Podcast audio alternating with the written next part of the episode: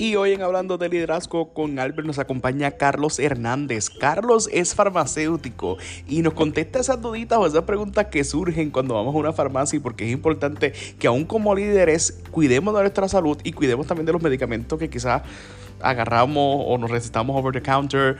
Eh, la conversación estuvo interesante, así que quédate con nosotros que seguro la vas a pasar muy bien. Aquí y ya estamos live, ya estamos live. Bienvenidos a otro episodio más de Hablando de Liderazgo con Albert. Hoy me acompaña el doctor Carlos Hernández, farmacéutico de profesión. Este, en una amistad de un par de añitos atrás, yo creo que en 2019 yo te conozco, ¿cierto? 2019, sí. 2019, mucho antes de los terremotos, mucho antes de los huracanes, eh, conozco a Carlos. Carlos es farmacéutico y lo traje porque es que vi eh, un segmento de él de Salud Primero, no sé si te acuerdas, Carlos, sí. donde estabas hablando de quizás eh, lo de la, los, los, me acuerdo que era de los... Los suplementos. Los medicamentos herbarios y los suplementos, y, y, que si estoy tomando medicamentos recetados y, y, los naturales. La cosa es que, obviamente, aquí en Hablando de Liderazgo con Albert, mi gente, siempre es importante aprender de todo un poco y como líderes debemos conocer. Y aún como líderes, eh, siempre o nos recetan, los líderes nos enfermamos, normal, como cualquier otra persona.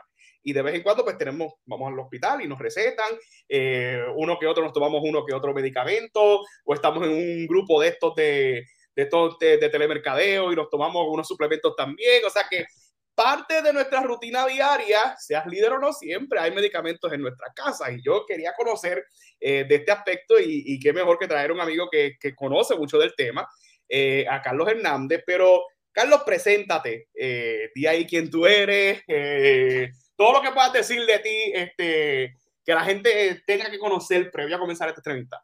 Seguro, seguro. Primeramente, gracias Albert, ¿verdad? Por extenderme la habitación. Este, hola. Eh, ¿verdad? Este, hola, ¿verdad? Al público. Nada, pues como dice bien Albert, mi nombre es Carlos Hernández. Soy farmacéutico de profesión. Llevo ya en la profesión ya unos cinco años, cumplidos en noviembre, de hecho. Así que hace, hace poquito, por decirlo así. Pero este, estamos aquí, ¿verdad? En lo que es el frente de batalla de lo que es este, salud pública y, ¿verdad? De, de todos estos respondedores de primera línea, ¿verdad? Ya que farmacia desde el primer día, desde que está el COVID, los terremotos y todas las emergencias, pues nunca ha cesado. Así que muchas gracias, ¿verdad? Por extender la, la invitación. Súper, súper. Carlos, Carlos, ¿dónde comienza esto? Sí conocemos que eres de San Sebastián, o sea, háblanos de ese trayecto, de esa historia, eh, cuando decidiste, pues fíjate, quiero ser farmacéutico, ¿esa fue tu pasión o de momento empezaste a estudiar algo y cambiaste? Eh, ¿Cómo empezó eh, esto de, de, de, irte por la farmacia? Pues fíjate, Albert, yo creo que desde chiquito, eh, tú sabes que siempre uno, cuando chiquito, por lo menos a mí, me encantan los animales. Y siempre decía que, ay, que me quiero ser veterinario para los animales y qué sé yo. Pero luego de eso, pues más adelante eh, surgió, ¿verdad?, la pasión por farmacia, porque siempre cuando iba a la farmacia con mi mamá, eh, miraba por el counter así por encimita, como para ver este, los medicamentos, las góndolas, la gente trabajando. Y creo que desde chiquito, ¿verdad? Siempre nació esa pasión en mí. Así que pues estudié en San Sebastián todo lo que fue escuela elemental, intermedia y high. Y luego de eso pues me fui para la UPR de Aguadilla, donde estudié mi bachillerato en ciencias con concentración en biomédica. Y luego de eso pues me fui para el doctorado en farmacia. Así que pues mayormente pues esa fue siempre mi pasión después de, de cierto tiempo cuando era chiquito. Wow, súper interesante. O sea, de bachillerato se salta al doctorado, que van directamente a lo que, que eso le llaman el PharmD. Correcto, el PharmD. Ahora mismo, después desde el 2005 aproximadamente, ahora todo el que quiera estudiar farmacia es un doctorado. Anteriormente era un bachillerato y es lo que consideramos, ¿verdad? Los licenciados, que son los licenciados ya graduados. Ah, ok. Entonces, con tan pronto tienes el doctorado, ¿cómo, cómo pasa ese proceso de, li, de, licenciamiento? O sea, si tengo que terminar el doctorado para que entonces me licencie, ¿quién, quién, quién? no sé si estoy diciéndolo bien, licencia, o me otorgue la licencia, mejor dicho. La licencia, correcto, sí. O las certificaciones, ¿verdad? Para poder, este, para poder trabajar ejercer. como farmacéutico. Este, que, eh, ¿En qué consiste eso? Wow, es un proceso bien tedioso porque además de que obviamente tú estás estudiando todos estos años, ¿verdad? Los exámenes, el estrés, vamos a añadirle de que literalmente este es tu examen o tus dos exámenes, ¿verdad? Porque luego de farmacia tienes que estudiar lo que es revalida de leyes y revalida de farmacia. Y son tus dos exámenes más importantes. Obviamente sin eso tú no vas a poder ejercer. Eh, así que luego de graduarme, si yo tomé como un tiempo para resetear mi cerebro, y por decirlo así, para descansar un poco y luego de eso pues me puse bien intenso a estudiar lo que es la rivalidad de leyes y la de farmacia. La de leyes es quizás un poquito tediosa por quizás del wording, este, los abogados, ¿verdad? Quizás ellos saben más de ese, de ese palabreo, pero nosotros que, ¿verdad? Pues no sabemos mucho, se nos hace un poco difícil. El de farmacia, mucho más difícil porque son aproximadamente 300 preguntas y son 6 horas de examen, así que te imaginarás. que, que una válida per se, una válida. Es una válida. ¿Cuántas oportunidades tienen para tomarlo una vez toman el primero? ¿O cuántas? Actualmente, actualmente no hay un límite. Lo que sí es verdad que tienes que tener en cuenta de que es dinero que estás gastando, porque obviamente esto no es gratis.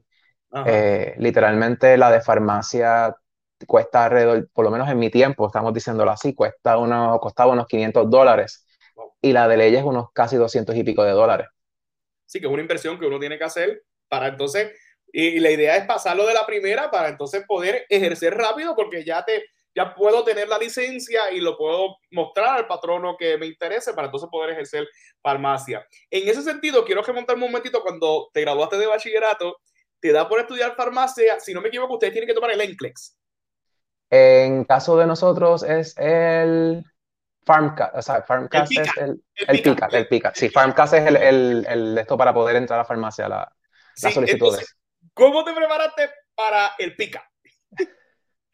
Yo creo que no hay manera de prepararse, Albert, porque en realidad es un examen demasiado amplio. Lees todo tu bachillerato, o sea, vas a encontrar preguntas de química general, química orgánica, física, biología. En realidad, pues si hay un libro que tú puedes, ¿verdad?, comprar y es una, prácticamente, ¿verdad?, es una enciclopedia porque es bastante extenso.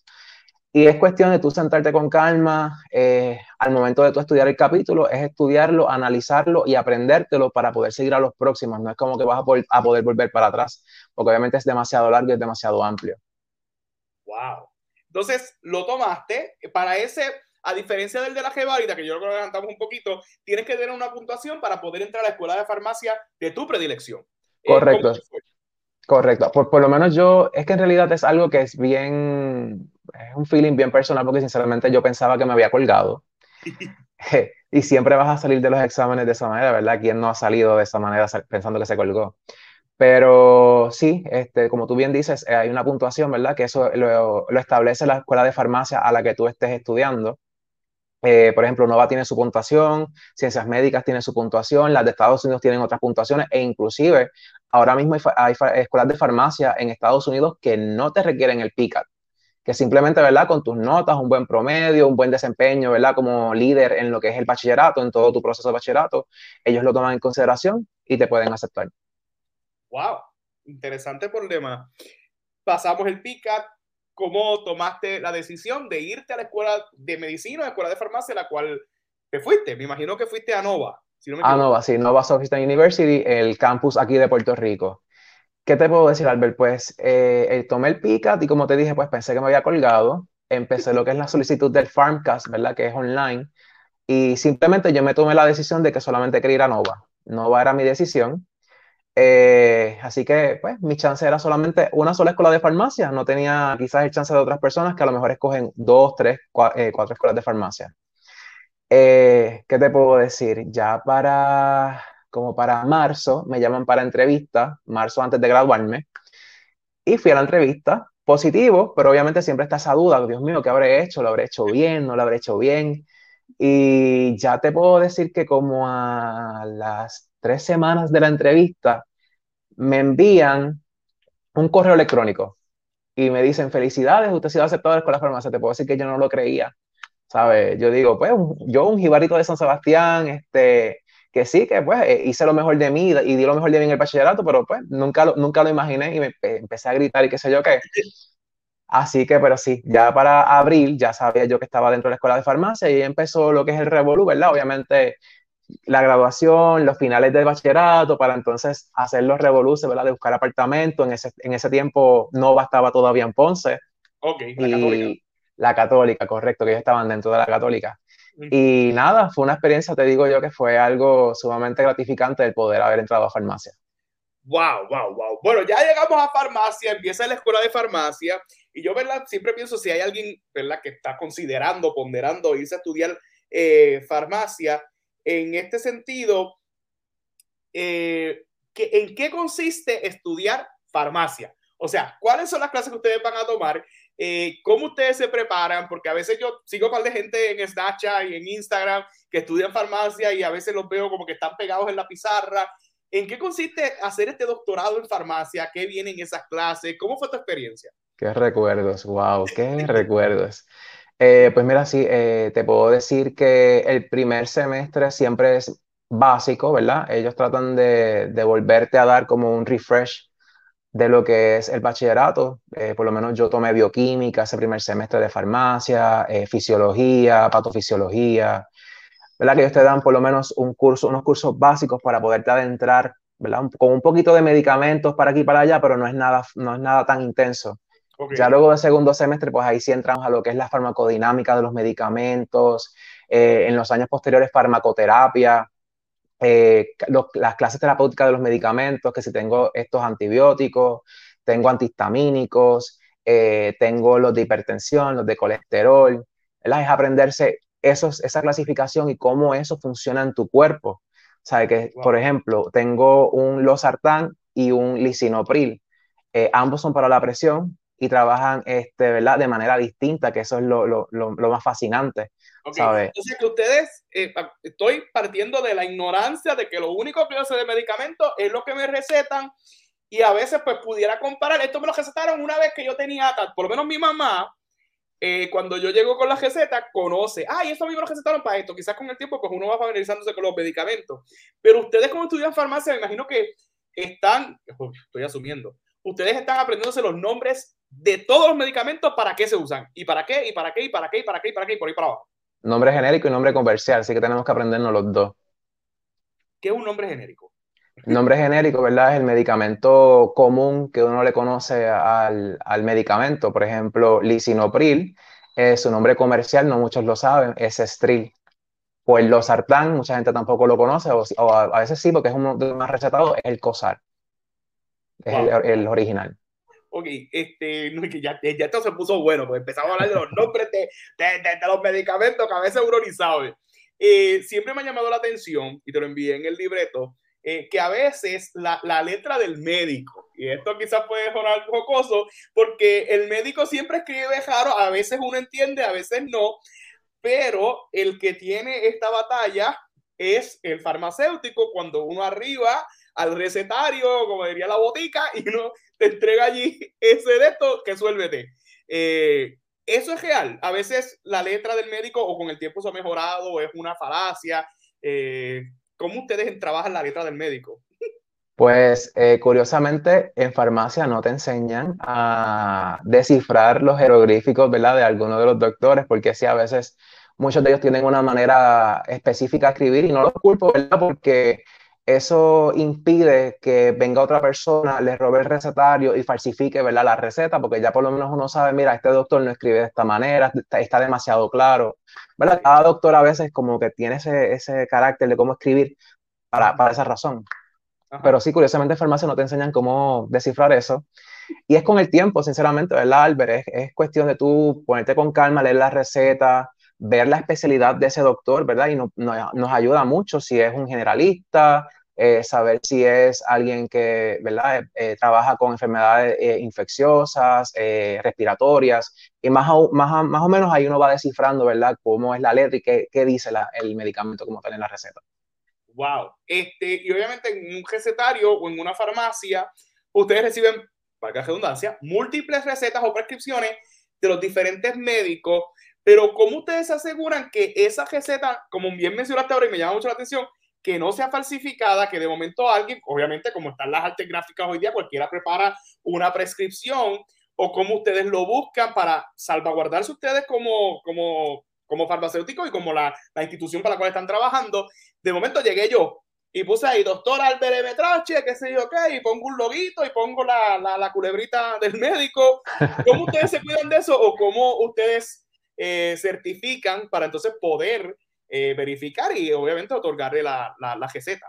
No, como te dije, pues ya la experiencia, ¿verdad? Uno sabe más o menos cómo el doctor escribe, muchos de ellos también no escriben todo en la receta, ¿verdad? Ellos tienen unas licencias en específico. Por tanto, entonces ahí el doctor lo que hace es que la escribe a mano, no la tiene, ¿verdad? Ponchada ni la tiene ya escrita en la receta, sino que la escribe a mano y ahí uno ya sabe, ¿verdad? Porque esas licencias, esos números específicos son los que hacen saber que eso lo hizo el doctor. Ok, cosa que sí que el doctor tiene esa licencia y que efectivamente es un médico. Que en caso de emergencia, pues vamos a buscar la licencia, me imagino que hay un récord de todos esos médicos y hay que verificar si ese si ese número de licencia, para la redundancia, es el número otorgado a ese médico. y es parte ¿verdad? de la verificación del licenciado, por decirlo así, eh, verificar las licencias para que estén correctas, porque luego una auditoría de farmacia, si lo procesamos al doctor que no es, obviamente, ¿verdad? Eso crea problemas. Wow, wow, wow, wow, wow, wow. Este, vámonos un momentito a la farmacia. Yo salí del hospital, yo soy de esos que va, que tengo un plan médico muy reconocido en el país, que está quedándose con todos los hospitales de este país Voy ahí al hospital, me dan la receta, yo arribo a la farmacia, le entrego, me hacen una pregunta, si tengo expediente en la farmacia, pues por ahí se va. Tan pronto yo dejo eh, la receta, ¿qué es lo que acontece ahí adentro? Bueno, eh, casi siempre o en todas las farmacias, cuando tú llegas a la farmacia y entregas la receta, se la entregas al técnico de farmacia que está en la ventanilla. El técnico procede, ¿verdad?, a verificarte la receta, te procede a verificarte si tienes eh, récord con nosotros, el perfil, ¿verdad?, de paciente. Y ahí entonces el técnico, ¿verdad?, eh, pues te dice, mira, eh, Albert, veo aquí que tiene este, este, antibiótico, este medicamento, este, este medicamento, los, los tengo, y entonces ahí el técnico, ¿verdad? Procede a buscarlos para poder procesarlos en el sistema y adjudicárselo a tu plan médico.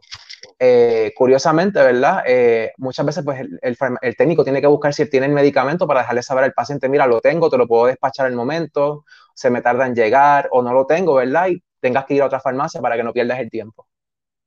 Ok, entonces en ese sentido, a veces hay un medicamento que ustedes lo tienen, pero a veces ustedes tienen que preparar unas mezclas, los jarabes. Eso, los jarabes. Eso es cierto, sí, muchos doctores, ¿verdad? Les gusta cuando uno tiene catarro o está, ¿verdad? Con este malestar de los virus que hay ahora mismo, que si micoplasma, influenza y te da estos virus así raros, como uno dice.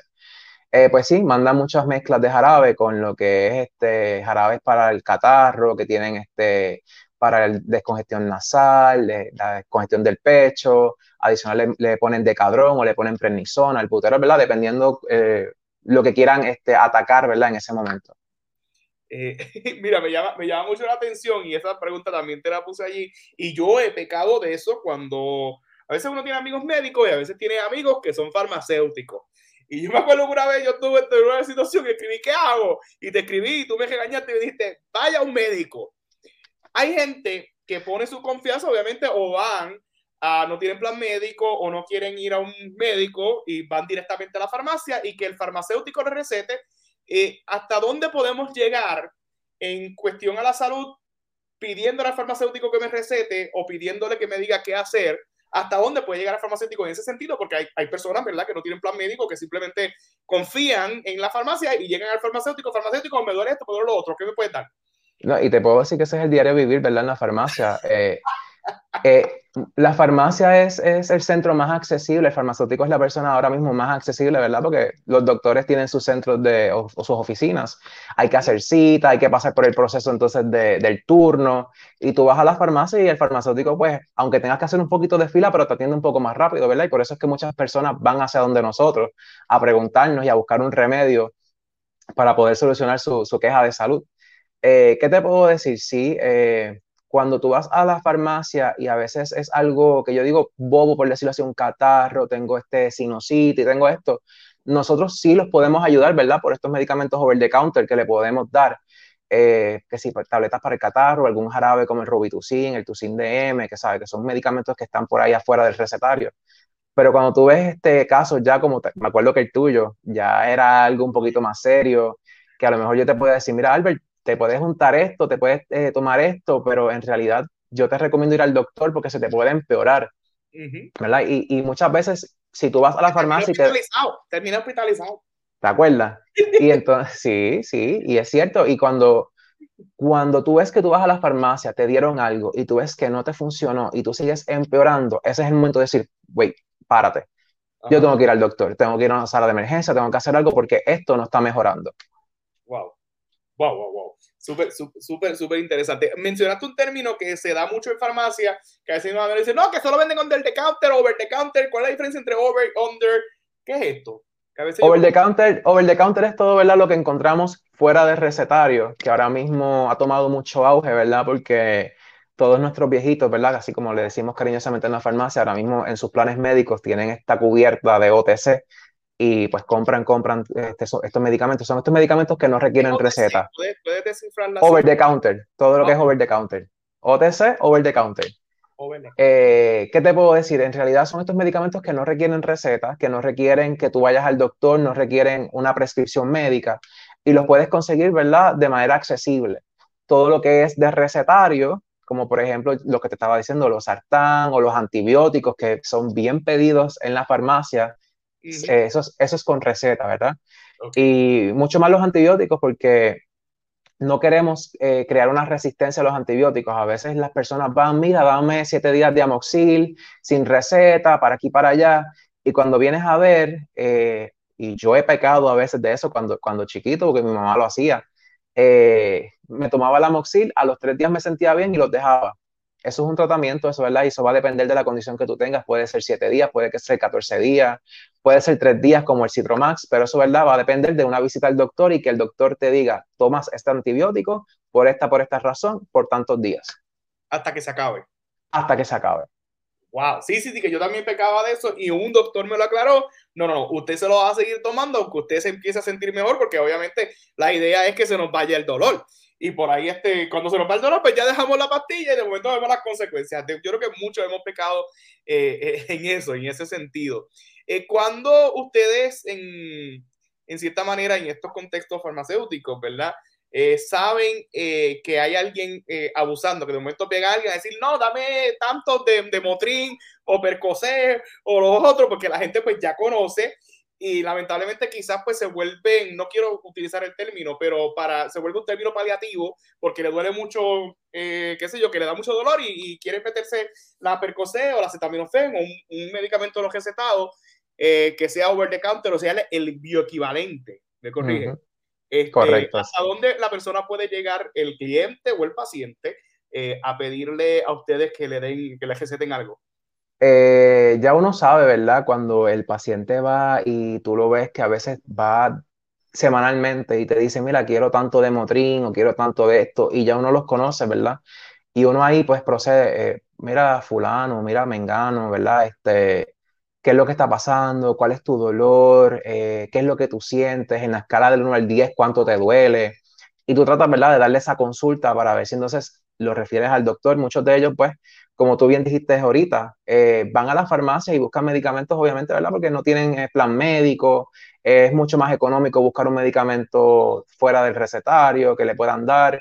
Y, ahí es que empieza el problema, ¿verdad? Cuando tú ves que ya tú tienes un problema serio y como dijimos ahorita, eh, yo veo que no mejoro, yo veo que por más que tome medicamentos, por más que tome remedios, no, no hay mejoría. Ahí es cuando tú como persona también tienes que decir, mira, debo ir al doctor y uno como farmacéutico, ¿verdad? Trata de, de, orientarlos, de persuadir a la persona, ¿verdad? Para que vaya al doctor. Y pues, muchas veces lo logramos, otras veces no, pero en esa, eso estamos, esa, esa es nuestra misión. Sí, súper espectacular. Entonces, este también me llama la atención que cuando uno tiene un medicamento, el medicamento tiene varios stickers eh, que dice esto puede causar sueño, no hagas esto, no hagas lo otro, que son los efectos secundarios. Eh, efectivamente, eso me imagino yo que cuando ustedes tienen el medicamento, pues le deja saber, pues mira, informar al paciente que, o suponen, no te lo puedes tomar antes, o sea, te puede causar mucho sueño o tomarlo con mucha agua. Eh, o sea, no te pongas a bregar con una, no te pongas a guiar un cajo después que te lo tomes porque puede causarte esto y lo otro. O sea, esos efectos secundarios, ustedes también se lo colocan al sticker, al, al, perdón, al, al, frasquito del medicamento. Ajá, al frasquito del al medicamento. frasquito del medicamento. Si se coloca y también, ¿verdad? Eh, cuando el paciente va y si tiene alguna duda, pues el farmacéutico va y lo orienta y le dice, mira, pues si vas a tomar este Norflex, eh, no puede guiar, tienes que ser de noche porque te puede causar sueño, Relafen Motrin es con comida porque hay pesado el estómago, todos estos jarabes de, de, ¿verdad? para el catarro con mucha agua para que puedas expectorar toda esa flema, sabe que siempre se le orienta al paciente para todos estos efectos secundarios que son normales y son comunes, ¿verdad? Son efectos secundarios que no son nada serios, pero que ¿verdad? el medicamento los causa de por sí. Y, y, las inyecciones, a veces las inyecciones son recetadas. En ese sentido, yo puedo ir a la farmacia eh, y me recetan una inyección, pero casi siempre yo me la puedo inyectar. ¿O quién, quién es el que puede inyectar si es intramuscular o, o cómo se trabaja eso?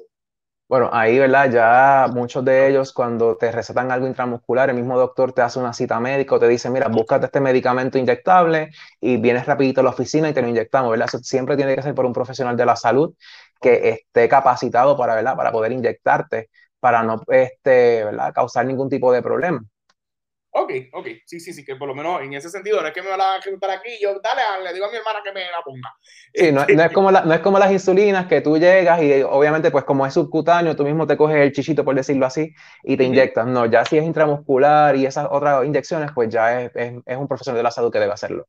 Oh, wow, súper interesante. Hay una pregunta que siempre me ha llamado la atención en esta área, es lo de los antibióticos, los probióticos. ¿Qué son los bióticos? Porque yo sé que los probióticos están en los yogur. Y los antibióticos son los que uno se toma en, en Dios mío, cuando está enfermo, que montes un antibiótico. Para combatir infecciones. Dicen que, que, la carne o hay unas comidas que tienen antibióticos. O, o sea, uno vive como que hay cosas que lo dicen y uno no sabe prácticamente qué es un antibiótico o qué es un probiótico. Si nos pudieran explicar. Seguro, pro, probiótico mayormente, ¿verdad? Es esta bacteria saludable bacterias que encontramos en las comidas, como por ejemplo lo que dijiste, los yogures, que nos ayudan a mejorar nuestra, nuestra digestión, ¿verdad? Son los que nos ayudan, ¿verdad? Al intestino, la flora intestinal, para que pueda uno comer y pueda no pasar por todo ese proceso de digestión. Antibiótico ya es este medicamento que se te receta para poder combatir infecciones bacterianas. Esto es bien importante, ¿verdad? Porque a veces vamos por una queja, puede ser un virus y el antibiótico no te va a funcionar en contra del virus solamente funciona en contra de bacterias. Ok, ok, ok, ok. O sea, que, que, hay unas que van directamente a las bacterias y otros que van directamente a los virus. Wow, súper, súper, súper, súper interesante en ese sentido. Háblame, me imagino que ustedes tienen una hora de práctica antes de entrar al campo laboral. ¿Cómo fue cuando dejaste la teoría y comenzaste a ejercer la práctica? Esos primeros días donde eres el practicante o estás haciendo tu internado en una farmacia y ahora ya estás en el field. O sea, ya no lo que estudiamos y pusimos la pizarra o las amanecidas. Ahora estamos ya en el field, ya tengo la computadora o tengo aquí de frente, ya comienzo a recetar, ahora comienzo a aprender en el campo. ¿Cómo fue esa experiencia la primera vez y cómo fuiste creciendo en ese aspecto? Pues te puedo decir que al estudiar farmacia, tú empiezas primero en una práctica eh, básica de comunidad el primer año, luego del primer año, y ahí pues obviamente los nervios eh, a veces traicionan, pero obviamente también vas aplicando lo que has ido estudiando poco a poco. Eh, luego del segundo año entras a lo que es la práctica de hospital y en cuarto año donde estás de lleno en las prácticas, ¿verdad? Haciendo prácticas como tal.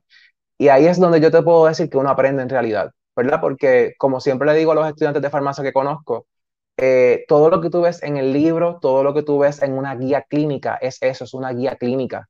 Eh, es algo que sí te ayuda, ¿verdad?, a tu trabajo, pero es algo por lo que te vas a dejar llevar porque no es la realidad. Y eso pues, los doctores a veces también te lo pueden decir, que a lo mejor ellos manejan una condición y con el tiempo de trabajar, su experiencia, se han dado cuenta de que tienen un método más fácil de hacerlo con respecto a la guía clínica. Y eso ¿verdad? es algo que tú adquieres con la experiencia. Así que eso es, eh, eh, para mí la práctica es donde de verdad uno aprende.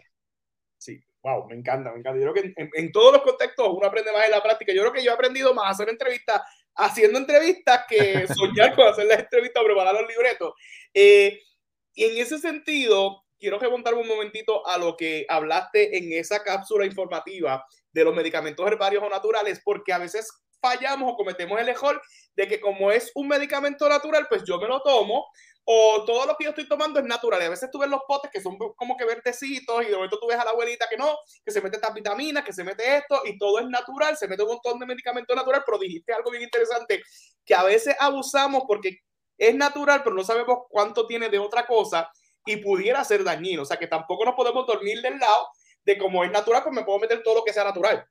sí, exacto. Hay que recordar, hay que recordar, ¿verdad? Que cuando el medicamento está siendo manufacturado, está siendo, ¿verdad? Creado, por decirlo así, eh, adicional al compuesto, el ingrediente activo tiene otros ingredientes que también tienen que hacerlo, ¿verdad? Para hacer la reformulación de lo que es el medicamento, en este caso el suplemento natural. Y a veces, pues, muchos pacientes van y buscan, ah, mira, este, que si me quiero tomar el ginkgo biloba o la vitamina K, y pues uno tiene que... ¿Es el ginkgo biloba? El ginkgo biloba yo Ginkgo biloba es suplemento, no sé, no sé si para la memoria, que supuestamente decían que ayuda para la memoria. Ah, sí, porque yo lo he escuchado en el, Niagara en bicicleta. Sí. Pero sí, es un suplemento, es un suplemento que dicen, ¿verdad? Yo por lo menos no, nunca lo usé, pero dicen que pues eh, ayuda para la memoria. Sí. Y pues obviamente, ¿verdad? Cuando el paciente va y muchos de ellos, y los exhorto, ¿verdad? A todo, todo el público, cuando vayas a una farmacia, pregúntale al farmacéutico primero antes de llevarte algo, para el farmacéutico te haga las preguntas de rutina, ¿verdad? ¿Estás tomando algún medicamento? ¿Cuáles son tus medicamentos que tomas? Para entonces saber y poder decirte, pues mira, sí, te los puedes tomar, ¿verdad? No tienes nada que interaccione con ellos. Y, de hecho, a veces hasta en la misma consulta, cuando a veces tiene, le damos un, un medicamento, por ejemplo, la warfarina, orientamos al paciente de que, mira qué interesante, si va a comer productos de color verde, tiene que comer la misma cantidad siempre, porque esos productos interfieren con la warfarina y puede interferir con la coagulación del paciente. ¿Qué es la warfarina? Warfarina es, el medicamento anticoagulante que se utiliza, ¿verdad? Para, como yo le digo, aguar la sangre cuando tienes muchos coágulos. Ok. Y, es bien interesante que con la warfarina, no, si vas a comer todo lo que sea eh, ensalada, o sea, lechuga, eh, brócoli, todos estos productos así, ¿verdad? Tiene que ser una cantidad siempre la misma, ¿verdad? Y mínima para que no interfiera con el medicamento. Oh, wow al igual que los antibióticos, hay unos que interfieren con, eh, te puedo decir que con la leche, con todos los productos lácteos. Muchos de los pacientes no lo saben y obviamente que nosotros comemos como buenos boricuas, tomamos eh, café o quesos y eso interfiere con el medicamento. Y pudiera afectar, ¿verdad? El que, el que haga su efecto eh, el medicamento. ¿Cuándo yo me puedo dar cuenta en que estoy abusando del medicamento? Porque a veces eh, ¿verdad? Tomo medicamento y de momento me sigo metiendo otro o estoy tomando un suplemento, es decir, la famosa CLA o los colágenos eh, o las gomitas estas. Ahora, ahora vienen los medicamentos en gomitas, la, la, y, todo y de momento todo el mundo comiendo gomitas, eh, pero ¿cómo yo sé o cuánta cantidad yo me, debo, yo me debo de tomar? en ese sentido, muchas veces pecamos porque queremos estar flacos, estar saludables y de momento compramos todas las gomitas que existen y que si la vitamina C y que la vitamina C ¿Cuán saludable es estarnos metiendo esas comitas que son supuestamente naturales, que son bien dulces, bien ricas, que a veces yo me puedo comer hasta el pote completo, pero me estoy metiendo allí un par de... de, compuestos que tú no sabes, ¿verdad? Compuestos que no se saben y químicos que, ¿verdad? Obviamente tú no sabes cuán perjudicial puede ser para tu salud. Efectivamente. Así que es, es algo que yo digo, es algo bien personal, eso es cuando ya tú te das cuenta que, mira, eh, sigo tomando, sigo tomando, sigo tomando y a lo mejor no ves cambio. Y como siempre le digo a los pacientes, yo, aunque soy farmacéutico, también creo mucho en lo que es lo natural y el tratar de no recetarte tantos, tantas pastillas. Y siempre le digo, mira, si tú tienes la hipertensión, tienes colesterol alto, tienes diabetes, es, es, es cuestión de hacer una buena alimentación, eh, hacer un hábito de ejercicio, para que entonces tú veas una mejoría ¿verdad? en tu salud y quién sabe, a lo mejor dejar las pastillas de, de, de ¿sabes? Porque pues, deja, sí, y ha sucedido, ¿verdad? Pacientes que dicen, mira, mi se ha controlado, ya yo no estoy tomando las pastillas, simplemente con un cambio de ejercicio, una rutina de ejercicio, cambios en la alimentación, se mejoró. Muy bien. Que a veces lo más natural no necesariamente es una pastilla, sino lo natural del cuerpo para que entonces podamos fluir y eso nos aplica también a nosotros, este, los líderes. Eh, a veces pecamos con también la cafeína. Quizás ahora también hay unos, estos Firework Energy o estos energizantes que yo les tengo terror, si voy a tener un energizante, pues que sea el café, pero le tengo terror y respeto. Pero hay gente que dentro de su, de su dinámica o su estilo de vida, quizás volvemos al tema, los líderes que son, suponen el gerente de una empresa o tienen mucho estrés para poder supuestamente tener productividad, pues se toman estas bebidas energizantes o hasta medicamentos energizantes.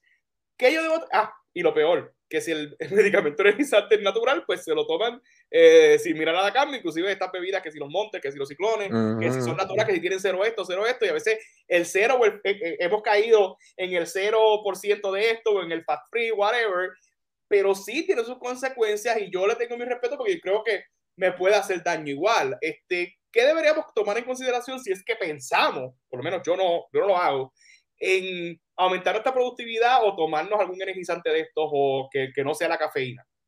Por ejemplo, eh, ten en consideración, eh, padeces de la presión, padeces del corazón, alguna arritmia cardíaca, eh, si padeces también de ansiedad, ¿verdad? Eres una persona que a lo mejor te pones bien ansiosa de cualquier forma. Estos productos lo que van a hacer es que te van a poner high, por decirlo así, ¿verdad? Como tú también estás diciendo, te van a poner en este rush para poder producir y no es saludable y ya hemos visto, ¿verdad?, que han muerto personas por este abuso de, de estas sustancias, ¿verdad?, o de, de, estas, estos suplementos así energizantes. Así que es cuestión de, de tú trabajar con eso, trabajarlo de manera natural, y, natural me refiero a buscar si es que no estás durmiendo bien, cuál es el factor que te está haciendo que te dé más cansancio, que a lo mejor sea un problema de salud y tú no lo sepas porque tú no estás buscando ayuda médica. Ajá wow, wow, wow. Interesante, interesante por demás. Y ahí esto nos lleva a este otro hilo eh, de una compañía muy reconocida, ¿verdad? Que no quiero comprometerte que vaya a decir algo fuera de lugar, ni, ni quiero lacerar, lastimar hermanos y amigos, porque yo tengo los productos y algunos productos y los compro feliz. eh, yo creo que ya sabes por dónde voy. Eh, y están ahora de moda en el trabajo, todo el mundo lo compra. A veces yo termino tomándolo también porque pues para, no, para ser parte del grupo, los famosos Megate. Este, en ese sentido que yo creo que tú también te has tomado tu megate, todo el mundo se toma su megate, eh, entonces eso ya era uno suplemento, un agitativo, eh, pero ahora ha habido como que un boom, porque en la zona metro tú te encuentras un club de esto en cada esquina y hay gente que, no, jamás se me olvida que estaba discutiendo con un amigo que él decía, no, yo me tomo uno por la mañana y uno por la tarde. Sí, yo dije, espérate, 7 por la mañana, 7 dólares por la tarde, son 14, 14 por... Tú estás gastando demasiado en esos productos y, y yo dije, no, si yo me voy a meter a eso, yo prefiero venderlo porque voy a ganar esos 14. Tú sabes, tú eres viajero y yo pienso casi siempre que ahorro para el viaje, yo no voy a gastar en esos productos, olvídate. la gasolina está cara, hay que bajar. Demasiado, y la gasolina está cara también, que con 14 pesos yo creo que tengo algo de gasolina para el peaje. Los que somos de la isla dejamos de vez en cuando a San Juan. Pero en ese sentido, ¿cómo debemos cuidarnos si es que me estoy tomando un megate todos los días? O si es que me estoy tomando alguno de estos suplementos o tengo que a veces uno llega a las casas y, y, y ves el producto completo que le tienen el altar a esta compañía que, que sabemos que le ha hecho el bien a muchos, muchos han rebajado, otros han crecido como líderes, etcétera, etcétera, que hay muchas historias de éxito. Pero ¿cómo debemos cuidarnos? Volviendo al tema, porque nos dicen que como es natural, pues no vamos a tener problemas, pero ¿dónde estriba el abuso en, en congelación de estos productos? ¿verdad? Hay que tener en cuenta de que estos, estas megates tienen lo que es la pastillita, ¿verdad? Lo que le llaman el lit-off, y eso tiene cafeína. Eso es verdad, ese es el ingrediente que hace que te, te pompee, por decirlo así, te, te dé la energía durante el día. Así que es cuestión de tú, por ejemplo, tengo una compañera de trabajo que ella misma sabe que si toma Megate tiene que ser sin la pastilla. ¿Por qué? Porque rápido le causa una ritma cardíaca, le causa las palpitaciones eh, y se pone bien mala. Ella misma lo ha dicho. Y, Mi hermano a veces tomó uno, ay, me dio un ataque. Y yo, pero ¿por qué le tomaste eso? Se acabó de salir del día, no puedo que meta. Saludos no, y, y, tú, y es bien importante porque tú mismo sabes cómo tu cuerpo funciona, cómo tu cuerpo se maneja y quién mejor que tú para decir, ok, espérate, me tomé esto y me dio palpitaciones, no me lo puedo volver a tomar, ¿sabes? No es para ser masoquista y volver a pedir otro megate a las 12 horas o al día siguiente. Ah. O sea, que es cuestión de tú ver cómo tu cuerpo reacciona a, a lo que te tomes. Me dio esta palpitación, me dio dolor de cabeza, eh, creo que pudo ser esto, ¿verdad? Y es cuestión de entonces dejarlo porque obviamente estás haciendo que tu salud se empeore o más adelante, ¿verdad? Dios no lo quiere y te pase algo.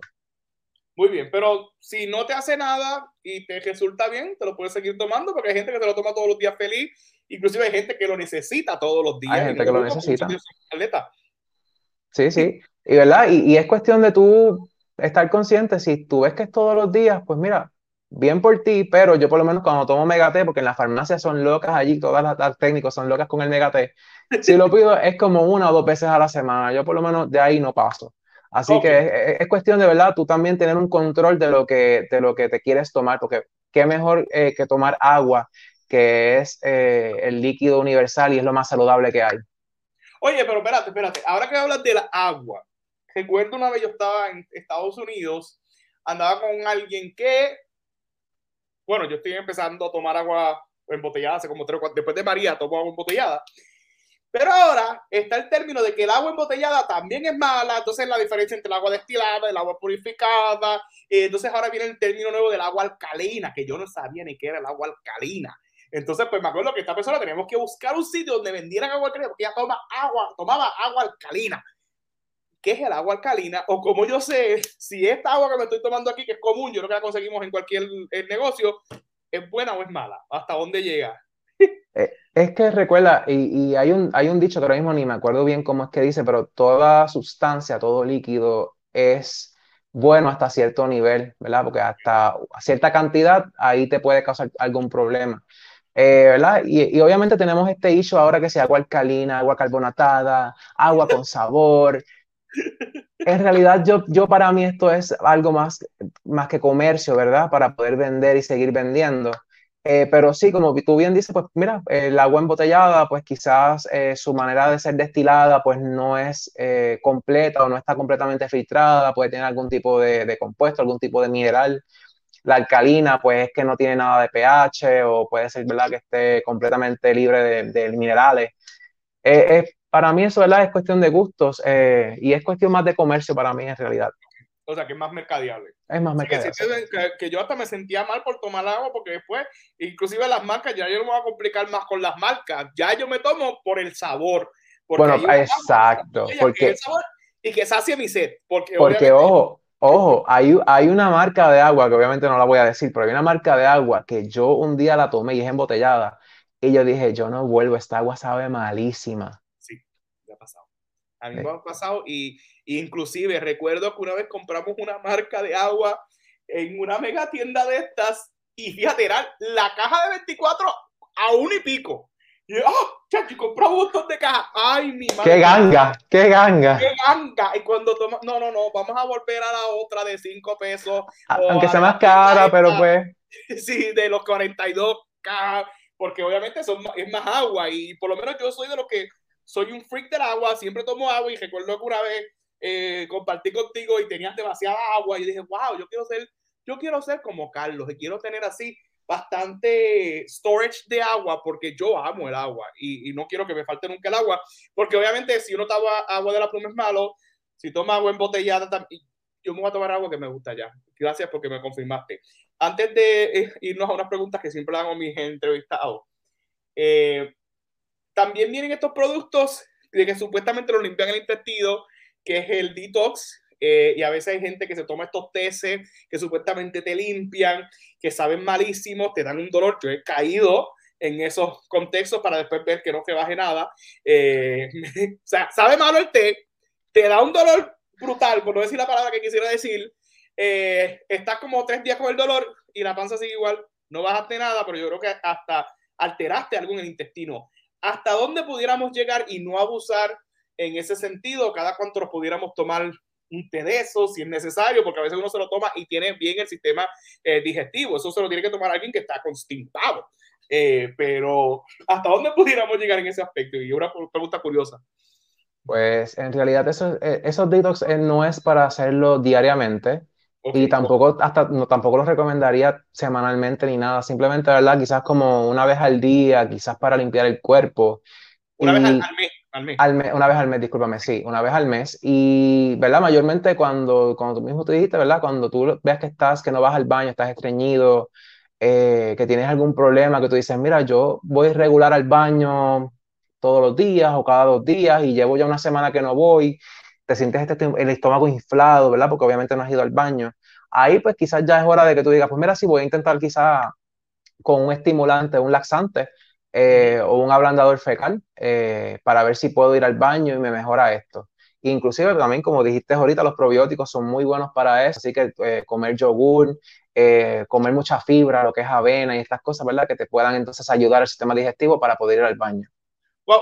¿Hasta dónde pudiéramos llegar con los probióticos? Recuerdo que había un reto de una compañía muy famosa de yogures que él o sea, métete los yogur 52 días. Yo entré en el reto, que bajé bastante, porque me tomaba el yogur por la mañana y por la tarde. Pero, ¿cómo al tomarme eso o consumir probióticos, suponerme como yogur todos los días, específicamente esta marca, porque tiene muchos probióticos, o lo compré porque tiene probióticos, o el yogur griego, whatever, eh, yo estaría abusando, que aunque no lo sienta, pero pudiera estar abusando. Bueno, es cuando mayormente en realidad, ¿verdad? Los yogures no es nada del otro mundo, por decirlo así, no es nada perjudicial, pero sí tienes que tener en cuenta que también tienen otros aditivos, tienen azúcares, tienen carbohidratos, eh, ¿verdad? Para poder hacerlos, y aunque tiene el ingrediente del, probiótico, la bacteria, el lactobacillus, ¿verdad? Que es por decirlo así, el, que mayormente, ¿verdad? Nos ayuda. Eh, pues tienes, que tener en consideración que tampoco es para comértelo todos los días, ni tampoco para decir, mira, hoy no voy a cenar y voy a, a comerme un yogur, ¿verdad? Ya hay, ya hay ese punto que ya tú vas a saber que dices, mira, estoy abusando de esto porque estoy evitando la comida, ¿sabes? Y hay que recordar que, ¿verdad? Para que tu cuerpo funcione, para que tengas energía, tienes que tener tus tres comidas más tus meriendas para que todo, ¿verdad? Pueda ir eh, procesando todo eh, y tener la energía necesaria de tu cuerpo. Muy bien, ahora vamos un poquito, una pregunta más mercado mercadial y no quiero comprometer con, con, tu compromiso con la empresa con la cual tú estás trabajando, pero cuando tomamos en consideración una farmacia, eh, hay gente que va a la farmacia comercial que es muy famosa, que te cadena, o voy a la farmacia de la comunidad, la farmacia de, suponer, este, Carlos tiene una farmacia, pues vamos a la farmacia de Carlos, esta es de comunidad. ¿Qué varía que yo puedo encontrar en una comercial y que yo puedo encontrar en una farmacia de comunidad, por decirle, que, entiendo yo que, que tienen ese nombre? Sí, sí. Pues mayormente lo que es este, las grandes, como tú dices, que son las comunidades, pero de cadena, eh, como así le decimos, ¿verdad? Estas farmacias de cadena, obviamente tú vas a encontrar quizás una mayor variedad de productos del piso eh, y también quizás de recetario, ¿verdad? Porque tienen este income que para poder eh, comprar los productos caros, por decirlo así. Farmacia de cadena, pues ya es una quizás más pequeña, quizás está un poquito más limitado de inventario en lo que es el piso. ¿Ah? Las de comunidad, o sea, las de comunidad, exacto, las de pueblo, las de pueblo por decirlo así, las de pueblo. Las de pueblo pues son este, son más pequeñas, tienen menos inventario, eh, quizás en cuanto a, productos así de receta caros, pues a lo mejor ellas tienen que primero eh, esperar a que me llegue la receta para yo poder pedirlo, o sea, procesarlo el plan médico, ver si me adjudica pago y pedirlo. Pero, ¿verdad? Eso, eso va a depender del gusto de la persona. He tenido pacientes que me dicen, mira, yo voy a Walgreens porque está más cerca y pues, este, eso, ¿verdad? Eso es preferencia. O hay pacientes que te dicen, mira, yo voy a la, a la farmacia de comunidad de Chencho del Pueblo porque allí me siento mejor, allí me atienden con cariño, conozco a las personas, ¿sabes? Que ya eso va a ser tipo de preferencia de la persona. Sí, sí, sí. Por lo menos acá en San Germán yo tengo una y allá en Bayamón tengo otra, este, donde pues me encanta ir porque conozco a los farmacéuticos y la que atiende en la parte de frente y, y hasta el que hace los regalos en la, en la perfumería. Mira, eso también se da en, en ese contexto. ¿Quién es Carlos después que comenzó a trabajar en la profesión? ¿Qué descubriste como líder o qué destrezas tú quizás no sabías que poseías y cuando entraste a este campo o entraste a trabajar, descubriste que las tenías y cómo has crecido desde que, desde que eres farmacéutico? Bueno, pues yo te puedo decir que por lo menos desde jovencito, yo he estado involucrado, ¿verdad?, en lo que son asociaciones, en lo que son este, ministerios de la iglesia, porque hacía pantomima, hacía danza, hacía un montón de cosas.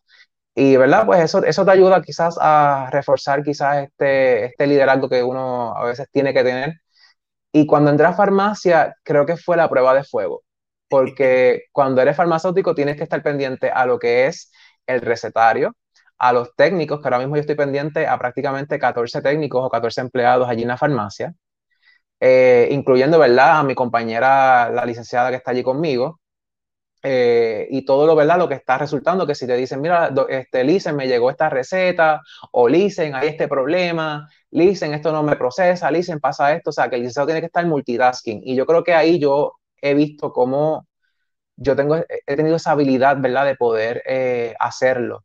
Y me sorprendo grandemente porque yo, aunque sí, quizás lo veía, pero no veía a cuán magnitud he podido llegar, ¿verdad? Y en estos momentos que soy gerente de una farmacia, pues he visto ese progreso de Carlos, de, de cómo era antes a cómo es ahora, que está bien pendiente, que está, mira, este fulano, te quiero acá, fulano, te quiero acá, muévete, ¿sabes? Para que, para que todo fluya. Wow, wow, o sea, que tienes que estar, o sea, tienes, yo creo que tienes más responsabilidad ahora que quizás en un momento dado y ahí es que estás ejerciendo porque tienes que responder o sea, que has desarrollado esa habilidad de responder porque tienes mucho encima. Y de hecho, aunque, aunque uno no sea gerente, ¿verdad? Aunque uno no sea el, el, farmacéutico allí a cargo del recetario, también como staffing, tú tienes que estar pendiente a todo, ¿verdad? Porque en, en ese turno tú estás solo como farmacéutico, así que tú, tú, eres el que está a cargo de ese turno del recetario. O sea, que no es que tú estás allí contando pastillas, porque en realidad no, ¿sabes? Tenemos quizás esa, esa mentalidad de que, ay, a la farmacia lo que, lo que hacen allí es contar pastillas No, en realidad vemos recetas, las procesamos, el farmacéutico verifica el perfil del paciente, verificar que todo esté en orden, que la receta sea la misma de los medicamentos que tiene, o si hubo un cambio en dosis, un cambio en medicamento, llamar al doctor, preguntarle, preguntarle al paciente, o sea, que son muchas cosas al mismo tiempo. Bien, y, y, la comunicación con los doctores es fácil, a veces consigues al doctor, a veces no lo consiguen, este, esa dinámica.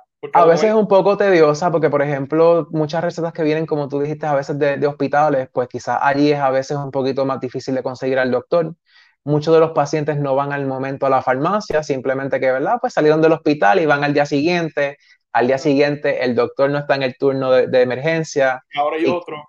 Hay otro. Este, cuando están, pues llamamos a las oficinas médicas, pues a lo mejor está con otro paciente, no nos pueden atender en el momento que, de la llamada. Pero sí, ¿verdad? Eh, por lo menos conmigo, pues he tenido buenos doctores que he llamado y he hablado con ellos y le he dicho, mira, fulano le subiste la dosis o hubo este cambio, o sabías que este, este, paciente tiene este medicamento, interfiere con lo que le diste, y oh. muchos de ellos nos ayudan, y yo, y yo creo en eso, ¿verdad, Albert? Que mm, farmacia eh, se tiene que conectar con todo lo que es salud, eh, hablar con doctores, eh, tener una buena relación con los doctores, porque es cuestión de tú ayudar al paciente. Para mí esto es lo más, lo principal, ¿sabes? Es que mi paciente se vaya de allí con la terapia adecuada, que yo sé que lo va a ayudar, que le va a mejorar la condición y que, ¿verdad? Que se vaya satisfecho y con una sonrisa porque, mira, me ayudaron. Brutal, brutal, brutal. ¿Alguna anécdota que pudieras compartir, sea jocosa o sea un dolor de cabeza que tú jamás te imaginaste que fuera a pasar, quizás post pandemia, durante la pandemia o antes de la pandemia, que hayas tenido una experiencia como que memorable dentro del campo de la farmacia? Pues yo te diría, ¿verdad? Sin entrar en mucho detalle, porque obviamente la ley IPA, pero cuando a veces pacientes van por las consultas y, y, quizás no es algo jocoso, sino que es algo, ¿verdad? Que a veces uno dice, Dios mío, yo nunca pensé que me, me, pasara esto en el recetario. Si hubo un paciente que fue una vez, ¿verdad? Y, y tuvo una, un problemita de salud y yo me quedé así perplejo porque yo digo, Dios mío, esto es para, para ir a una sala de emergencia o esto es para ir a un doctor. Y yo así mismo se lo dije al paciente, ¿verdad? Mira, yo te puedo ayudar quizás con algo, pero entiendo que esto es algo que tú debes ir al doctor o ir a una sala de emergencia porque es bien serio. Sí. Es como el caso mío, que yo te envío la foto, mira, mira, tengo este bajito y... Sí, Albert, Albert, Albert me escribe, Carlos, tengo esto aquí, qué sé yo qué, que tú me recetas, que tú me puedes dar, que tú dices lo que yo puedo hacer. Y yo, Albert, este, ve al, ve al, ve al hospital. No, que yo no quiero ir, ¿sabes? Típico paciente, e-, ese es Albert. Pero, pero fue. Pero ¿sabes por qué no quería ir? Porque estábamos en plena pandemia y yo pensaba que, que ya, total, estuve hospitalizado y ya voy de vez en ya voy hasta porque la hora, ¿cómo están todos? Con mascarilla, pues todo el mundo está cubierto. Carlos, antes de irte, necesito que me conteste varias preguntas que le hago a toda la gente. ¿Libro favorito? Ay, qué, qué difícil. Fíjate, no soy mucho de lectura soy más de, de películas, de series y cosas así. Ok, eh, pues dentro de esa misma línea, ¿alguna película o serie favorita que, que, con la cual te guste o pudieras recomendar? Son tantas de las que yo veo, pero te podría decir ahora mismo, ahora mismo, serie que me tiene juqueado es eh, Los 4400, que es una serie que se hizo ya viejita y están, hicieron un reboot ahora. 4.400. Son 4.400 personas que desaparecieron en un periodo de la historia o del tiempo, por decirlo así, y luego en una fecha específica ahora mismo, por ejemplo, decirte aquí ahora el presente, regresan y regresan con poderes. Interesante, hay que verla. Película. Película, película. Bueno, la que estoy esperando ahora, Spider-Man. Ah, sí, que viene por ahí Spider-Man, que ver Spider-Man. Este, serie favorita, ya me la mencionaste. Pasatiempo. Pasatiempo, pues fíjate, soy más de estar tranquilo en la casa, ver series, eh, me gusta turistear, me gusta salir por ahí, ¿verdad? Yo, como digo, soy low key, a mí no me gusta mucho el jangueo intenso, así que eso no es para mí. Así que soy de esas cositas. súper, súper. Si alguien, obviamente, y no quiero que tomen la dinámica que tengo yo por la confianza que tengo con Carlos de estarte llamando, escribiendo, mira, que me duele aquí, que me duele allá, que me está. Si a alguien le gustaría tener alguna orientación, algún maestro de escuela superior quisiera tener un farmacéutico que le dé una conferencia a los nenes, o quizás quisieran compartir un contexto similar a este, eh, ¿dónde te pudieras conseguir? ¿Tienes redes sociales? ¿O dónde, verdad? El, como tú te llamas por ahí, el farmacéutico, tu farmacéutico favorito, ¿dónde, ¿dónde la gente te pudiera contactar? Pues mira, tengo una red social que la tengo quizás un poquito abandonadita, ¿verdad? Obviamente por el trabajo, que ha sido un poquito más extenuante, pero me pueden conseguir en Farmacia con Calle, en Instagram y en Facebook, ya que tengo esa red social, ¿verdad? Porque mi meta es, eh, y de hecho estoy pensando en contenido para crear, es hablarle al paciente en arroz y habichuela, ¿verdad? Para que sepa por ejemplo, lo de los antibióticos, que no mucha gente lo sabe, el por qué no se los vendemos sin receta, la resistencia que puede crear. Eh, muchas mujeres que a veces van por la, por la ventanilla a pedir antibióticos y si están en, en anticonceptivos, sepan que los antibióticos disminuyen la potencia o la efectividad del anticonceptivo, así que eso puede hacer que te quedes embarazada. Así que, eh, ¿sabes? Es, Son detalles que yo creo que una conversación como esta, dividida en varios extractos, es lo que tienes en Farmacia con Calle. Correcto, y es, y es un resumen bien cortito, no más de un minuto en decirte esto es esto y por esto y en arroz y habichuela. Que son cápsulas, cápsulas.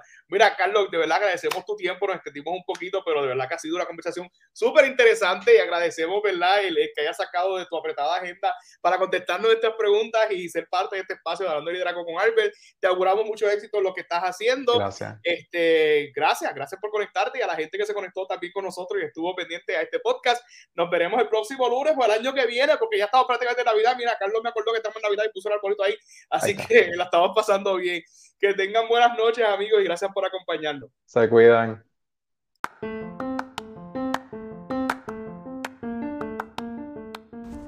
Y eso es todo por hoy, queridos amigos. Recuerden seguirlos a través de las redes sociales. Albert Troche en Facebook, Albert Troche TV en YouTube y Albert 787 en Instagram. No dejes de seguirnos, al igual que en cualquiera de nuestros canales de los podcasts. Será hasta la próxima.